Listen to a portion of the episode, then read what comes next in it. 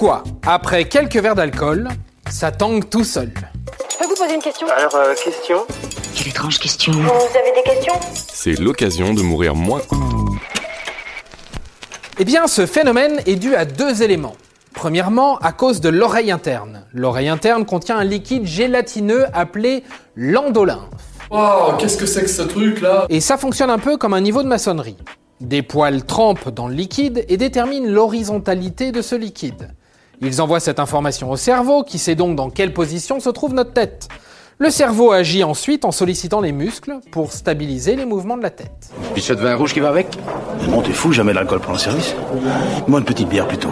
Mais lorsque l'on a bu de l'alcool, l'éthanol s'invite dans le liquide de l'oreille interne. Cela modifie la structure du dit liquide et pour être exact, ça le liquéfie. Donc, la mobilité des poils capteurs est plus sollicitée. Le cerveau pense donc que notre tête bouge alors qu'en fait, pas tant que ça. Qu'est-ce que je disais? Il ne tient pas l'alcool. Le deuxième élément qui rentre en compte, c'est ce qu'on appelle les GABA. Ces récepteurs du cerveau sont perturbés par la présence de l'alcool et commandent donc à notre cerveau des mouvements brusques. Ça donne une espèce de zizanie cérébrale en quelque sorte qui engendre des petits soucis de coordination. Dis donc, toi. À partir de maintenant, tu vas arrêter l'alcool, hein?